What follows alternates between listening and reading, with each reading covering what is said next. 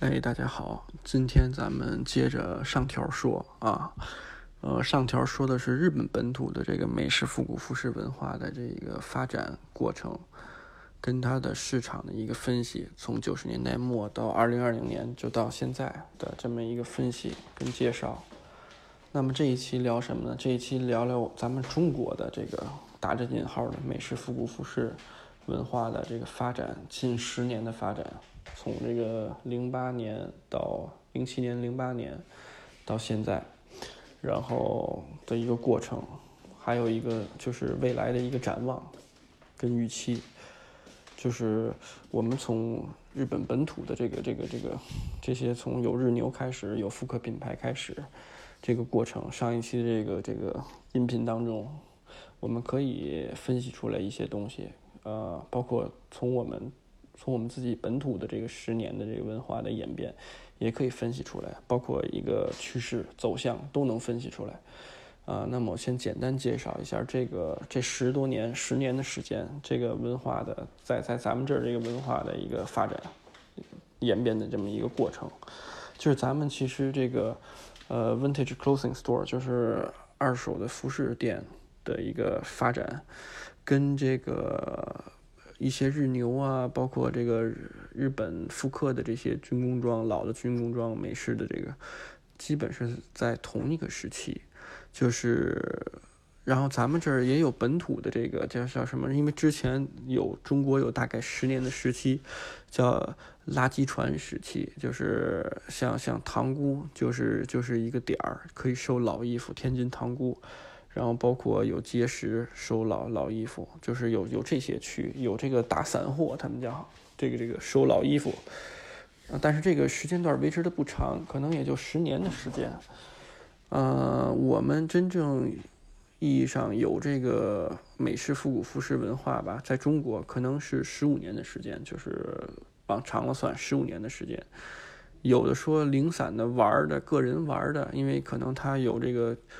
呃，在日本生活的情节，早些年，包括在美国生活的情节，他可能个人零散的玩，但真正有这种商业的存在，商业模式的存在，可能就是十五年，往多了算十五年的时间，就是二手的卖二手的衣服的店，就是不管是洋垃圾也好，还是精品的也好，就那个时间段是跟倒腾日牛、倒腾日本这些品牌复刻品牌的这个。衣服从压货、从从从上面扎货的这波人是同一个时间段有的这件事儿，然后那会儿那个可能十年的时间吧，还有之前有一个丹宁论坛叫三三 OZ 这么一个论坛的出现，哎，有一波牛友了，这波牛友就是。有点钱的，就是玩日牛，就觉得自己玩日牛玩的明白，玩的好，就日本牛仔裤好，然后包括日本的皮衣，然后日本的这些，像什么，到现在还有人炒，就是 M 五幺这种这种这种这个军队的配发的这个大衣，这种这种玩军队大衣的，呃，玩这个就是就是这个这个军装的啊，美国军装的这一批人。就是玩这个老的，那个二手的 Levi's 呀，二手的 Lee 啊，就这些玩这些的人群，他们真的算是国内的这个先驱，文化先驱，就是美式复古服饰文化的先驱，呃，始作俑者，国内的始作俑者，把这些文化，呃，外来的文化带入进来的，然后这十年其实都是一个比较蓬勃的一个发展。只不过单纯养牛的这个，就是比如说玩色洛呀，玩养牛、玩日牛的，尤其是玩玩日牛的这波人，就是没有那么较劲了。就是在这几年，就不像头些年，就是那个论坛三三 OZ 那个论坛特别火的那些年，就真的玩的特较劲，就是玩的特别叫什么钻牛角尖的这种的人群。现在来看，哎，没有那么多了。然后整个中国的这个市场。是越来越好，就是越来越大。然后现在来说是这几年是是是成那种抛物线的，叫上上调抛物线这这这这种这种这种方向走。就是原来可能真的是像像成都我知道的南方重庆啊，然后上天津玩的最早，玩这些日牛也好，十年前、十多年前，上海呀，就是这些地儿，然后是北京啊，就是这些城市。但现在是全国大街小巷，就是什么城市，呃，村子里面城乡结合部的都在玩这个阿美卡基，就是都在都在玩复古，玩这个这个这个什么美牛、日牛啊这些东西，包括军装 A 二，你就看。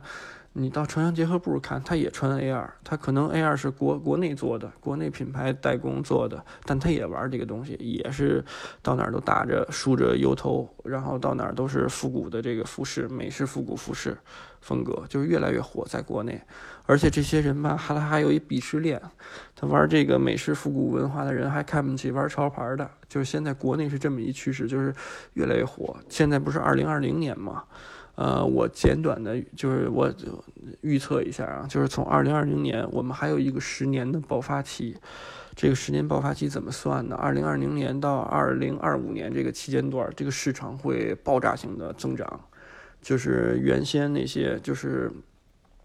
叫什么？现在这个受众群体还会扩大，因为因为在国内市场上有很多平态呃平替品的出现，就是比如说日。玩日牛就是玩原牛啊，日本人做的原牛，它可能现在的售价都在一万八到两万烟左右，当然也有贵的啊，两万六七的烟也有。就比如说我们以两万烟为日日牛做出来两万烟这个价位为一个标准，那么就是说日日本的牛仔裤做下来就就是要买到就一千四百块钱，然后国内呢现在是有这个七八百价位的平替品，就是七八百的这个这个叫什么呃。原牛也有，三四百的原牛也有，呃，二三百的原牛也有，一百的原牛也有。然后马上这市场只要再做的大点儿，六七十的原牛也会有，就是它会满足各种嗯呃阶层，就是各种各种这个叫什么经济阶层的这个这个群体。所以这个这个市场啊，这就是是不会说说没有这个没有这个阶层的产品，这是不会的。还有就是这个文化比较容易被洗脑，就是因为钢铁直男啊，就是尤其像像这个，呃，叫什么，呃，咱们这边的这个传播，就是中国的传播，就是抖音也好，还有什么小视频，什么哔哩哔哩啊，什么各种拍视频的，各种玩什么，呃，那叫什么微拍呀，什么就这种录录短视频的，就是咱们传播文化的这个速度太火爆了，就是。这种这这方面的能量是这个别的国家都要效仿咱们的，所以咱们传播这一块儿是是最快的。然后咱们人人口基数大，十四亿多人，快十五亿的人，所以你就可想而知，这个这个这个男性的就是钢铁直男这个市场，从十五六岁，从就是这叫什么高职高中生这个这个岁数。呃，上到这个五六十岁的这个岁数，六七十岁的这岁数，都都有这个爱好群体，爱好这个美式复古服饰文化，都有一个哈雷梦，都有一个美国梦，就是都有一个有有有有要骑大机车，要要穿那个原牛，要穿大皮衣，就都都是很，就这个太容易被就感感化感染了，所以在这个国内，这个这个受众群体，这个喜欢这种文化的基数会会爆炸性的。增加二零二零到二零二五年，然后从二零二五到二零三零年这个阶段呢，会稍微缓慢一点，因为这个缓慢是什么样的一个概念呢？就是可能到二零二五年这个峰值以后呢，就是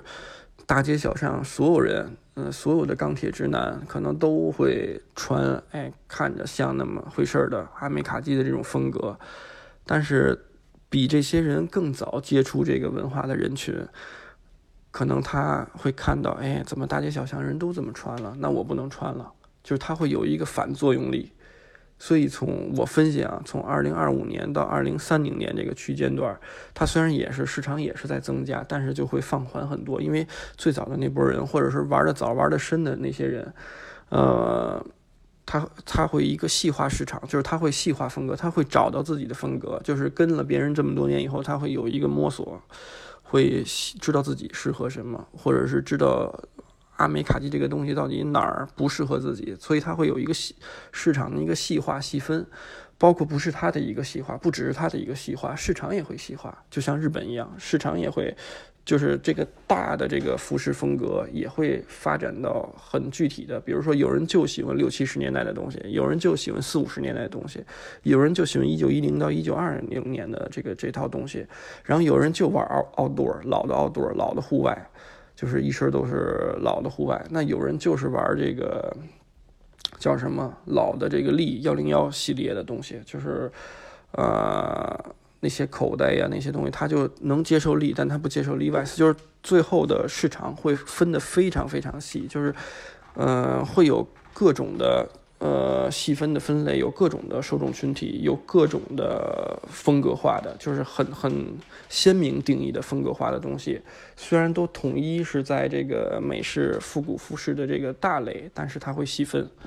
这是必然的一个趋势，而且还有一个最主要的一个原因，就是我们作为中国呀，中国它是没有受这个从二战以后，我们是战胜国的一方嘛，我们毕竟没有这个被美国殖民，也被没也没有被美国这个扔原子弹，也没有这个叫什么，他们那儿的文化输出可能。到我们这儿是八十年代以后，深圳那边才有的跟香港的联系才有的这个开放的市场，然后到九十年代以后才像像内陆的一些内地的一些城市才有这个接轨，像上海啊、像北京啊、广州这种一线城市才有接洽，近十几年才跟国际上面完全对接。十几年、二十年的时间才完全对接，才有的这个这个文化，就是这个交融那么深呃紧密。所以说，我们其实骨子里并没有，就是从小的成长背景也好啊，还有就是，就比如说九零年以前的生人，或者九五年以前的生人，是从小的成长背景，呃是没有。过多的接触这种美式的这个这个文化，就是美国文化在的，所以说美国的这个服饰文化对我们的冲击也没有那么的强。我们可能从小就在之前的人最多看看杂志上面有美国的潮牌啊，有有有有这些东西，但是仅仅是就是一笔带过的东西，就是它不会出现在生活中的每个角落。就是不像日本似的，街头就能看到美国大兵，就能在横滨就能看过看看到美国水手，就是是不不一样的。所以所以总结来看，就是我们我估计啊。嗯，这只是我个人的观点。我估计到二零三零年，这个服饰风格就基本上就持平了，或者是从那以后就慢慢就往下衰落了啊。基本上我们有十年的红利期，就是在这十年当中，呃，如果你真的是家里有工厂的资源也好，怎么样，你就是超抄一些日本的品牌的东西。或者是抄一些美国的品牌的这个东西，就做美式复古服饰标签化的东西，是肯定能挣钱的。你只要能把价格做低，把质量做好，呃，市场是巨大的，潜力也是巨大的。只不过这件事儿就看是不是你喜欢做的东西了。反正我们不喜欢做这种事儿啊，但是我可以来分析这个市场，这个这个受众群体是非常非常大的。然后我们再回来，再来看，就是这十年的国内的这个美式复古服饰文化的这个，这个这个叫什么？回望这十年的这个发展过程，你会发现这十年。也是在一个细化的一个过程，就就是有细化，然后也有这个蓬勃发展这么一个趋势，就是受众群体越来越多，同时市场也越来越细化，就是老一些的玩家也好，他们就会对自己的风格也好啊，把控也好，包括知道什么东西适合自己，他就会玩的特别专、特别细，就会找到自己的风格。就像我刚才说的，有人玩户外就是全套玩户外，然后有人玩这个力的那套东西理念，幺零幺的那套理念就是力的理念，玩 Levi's 就是玩 Levi's 的。然后玩这个 rockabilly 就是玩 rockabilly 的，玩这个这个反正机能性的就是玩机能，就是什么就是会会有一部分人群越来越细，因为他接触的越来越久，越来越知道自己想要什么。那新的这个受众群体，就比如说新鲜的血液，刚接触这个文化的人，年轻人或者是呃各个地儿的人。那么它其实的一个对于美式复古服饰大类的呃一个一个理解还是揉在一起的，还是比较杂的。就是你会看到啊，现在我不知道大家有没有感觉到一个现象比较好玩，就是你不管是穿什么衣服，就是什么鞋子、什么裤子，你不管怎么搭配的乱七八糟，怎么搭配，你是好大部分 就是我们看到所谓的火的人群，就是火的帖子，在国内的一个大趋势都是，嗯，头上戴一个毛毡的礼帽，就是他这个国内 现在就是就是一个。蓬勃的一个对于复古服饰的这个这个文化的这么这么一个一个发展，就是受众群体越来越多。但是现在大部分人群啊，是一个瞎玩或者是乱乱玩的这么一个阶段。就是其实这个过程在日本也是有的。就像我很早之前一个帖子说，日本人在开始玩像 Visco 啊，玩玩 Vice，当时他们刚接触说，哎呀，这个工装靴太牛逼了，就是他们恨不得会加三层的皮底儿、皮中底儿。就中底儿部分选择三层的，这一双鞋八斤沉，就他会觉得我操穿着太牛逼了。但他其实到后来才知道，就到现在，当然有些人也没悟出来，但是大部分人就是接触这个文化久的这个日本的客户也好啊，粉丝也好，就是爱好者也好，他会知道哦，原来那个鞋就是伐木工人穿的，原来那个鞋就是纯大蓝领机修工人穿的，消防员穿的，Visco 图拉消防员穿的，所以。所以不适合自己，不适合日常，所以他就是呃不选择那些配置。但国内现在是一个什么趋势？就是大部分新鲜的血液、新鲜的这个这个受众、新鲜的这个爱好者，现在是一个胡玩的一个阶段。同时，他们存在一个鄙视链环节，就是觉得我买的东西贵，我这个东西就是厚，就是沉，就是件儿大。然后就就好，就是你玩的那个叫什么便宜的，就是不行。然后你你这个 T 穿的薄就是不行，不是重磅的就是不行。你这牛仔裤要没有翅，就是没不是窄幅织布机织，大部分人都不知道窄幅织布机织出来这个布料幅宽。呃，窄这件事儿，就是就是说你这个没有耳就不行。然后你那个靴子穿 Visco 穿 Vice 的，就是比穿 Redwing 的牛逼。就大部分人现在还是满拧一锅粥，脑子里一锅粥这么一个概念。但是人群会是越来越多啊，就是现在国内是是这么一个趋势，就是玩的精的人，呃，有，然后。老一波的人，或者是新接触这个文化的人，也有那种一上来就会很敏感，就知道自己适合什么，自己想要什么，自己的生活状态是什么样的，也会有。就是，就是国内的这个趋势，现在这个阶段是是比较混乱，但是是一个必经的一个过程。这个日本可能在，呃。二十呃，二零一零年之前，就是二零零零年，就是两千年到二零一零年的阶段，就是现在我们呃比较国内的，比较像国内的这么这么一个阶段，然后也是平替品。其实我们国内这个这个这个叫什么国产的廉价的这个呃复古的品牌的出现。呃，并不是一件错误的事儿，或者是并不是一个没有逻辑，就是说这个中国人叫什么投机取巧、耍滑这么一件事儿，就是低价造东西就为了挣钱。其实就像我上一条音频里说的，那日本最早做牛仔裤日牛就是复刻牛。玩的特钻的那个几家，什么大阪、芜湖，他们最早做复刻牛的一个初衷，就是因为很简单，就是因为他们看中了 dead stock 这个就是老的这个四五十年代的，再往前的二三十年代这个老库存的魅力和这个价位标的这么高，他看到了这个市场，他想要做平替品，就是低价，那跟他做的一模一样。然后能卖给更多的人，能让更多人买得起，就是他其实做了一样的事儿，就是我们做的这个事儿也没有什么可鄙视的，就是我不是特别，就是，呃，我是不。不鼓励那种攀比，也不鼓励那种叫什么互相辱骂那种，都没有必要。你只是穿衣服、买衣服，你要不就是从业者，那你要是从业者，就是为了挣钱；你要是消费者，你就为了自己穿着好看。所以没有什么，其实没有什么矛盾。这个这个如果有矛盾了，就是自己跟自己较劲了。所以其实什么价位位的平替品都会有，在国内现在比较火的这个档位，比如说四五百块钱的一条牛仔裤。然后三四百块钱一件衬衣，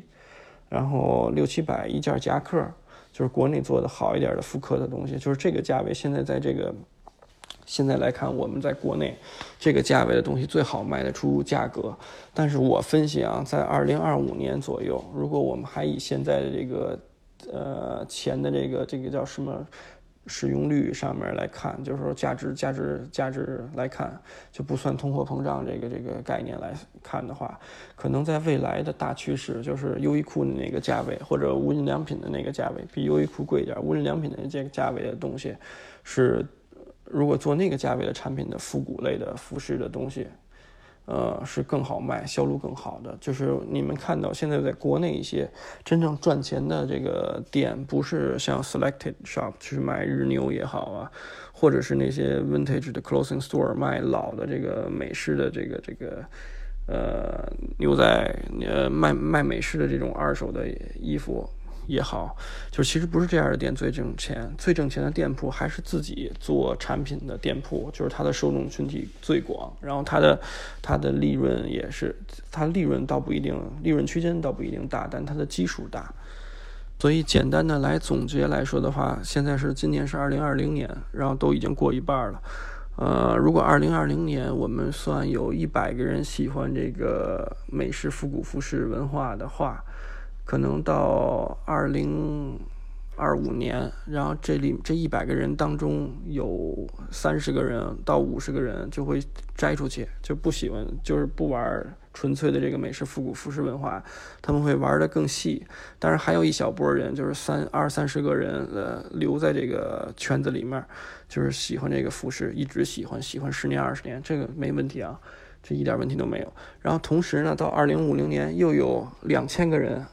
加入进来，喜欢这个美式复古服饰文化了，就基本上是这么一个循环。然后，对什么样价位的人群，就是什么样价位的档次的产品跟品牌都会有，呃，适应各种人群。到二零三零年，就是大街小巷。就是你不不用管一二三四线城市，你就是城乡结合部，你就是山沟里的人，他可能都会穿一个像一双 Redwing 的靴子，像 Redwing 但不是 Redwing 的靴子，就都会有的。就是这个风格到二零三零年以后可能会衰落，就是可能在国内的影响会越来越低。但其实我们现在来看，就是一个趋势所啃到的东西，就是所所谓的吃香的东西，都是可能已经十年前、二十年前就十年前就存在的东西，就是存在必然性的，这么这，就是这是一个过程，这是也是之前我可能第二条音频里面说的滞后性的这个过程。就是滞后的东西，永远是受众群体更大的东西。如果你现在做的东西，或者你现在是一个特别葛、特别奇怪，就是你的圈子很小，你做玩的东西很小众，就是真的非常小众，或者是你理解的东西别人理解不了的东西，哎，可能过十年、十五年以后。会会反倒成为大众追捧的东西，所以现在不用怕做奇怪的人，或者是想法跟别人不一样。就是我一直唱，就是想要跟大家说的，我录这个音频的最大的目的。其实分析这个也好，分析那个也好，讲述我自己的故事，包括讲述我的一些观念理解也好，其实我就是希望大家做自己。就是你听到的这些东西是一个事实，可能是我这边的感悟，然后跟你原来想的不一样，但这些都不重要。就是这个只是你听听听着玩儿，你觉得对就对，你觉得不对就不对。但重要的，我想强调的一点，或者是我一直所有视频音频里面说的一点，都是说做你自己。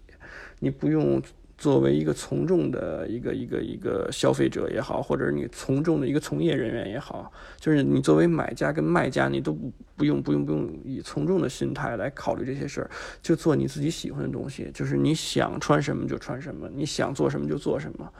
在合理的范围内，你你这一生很短暂，就做你自己就 OK 了。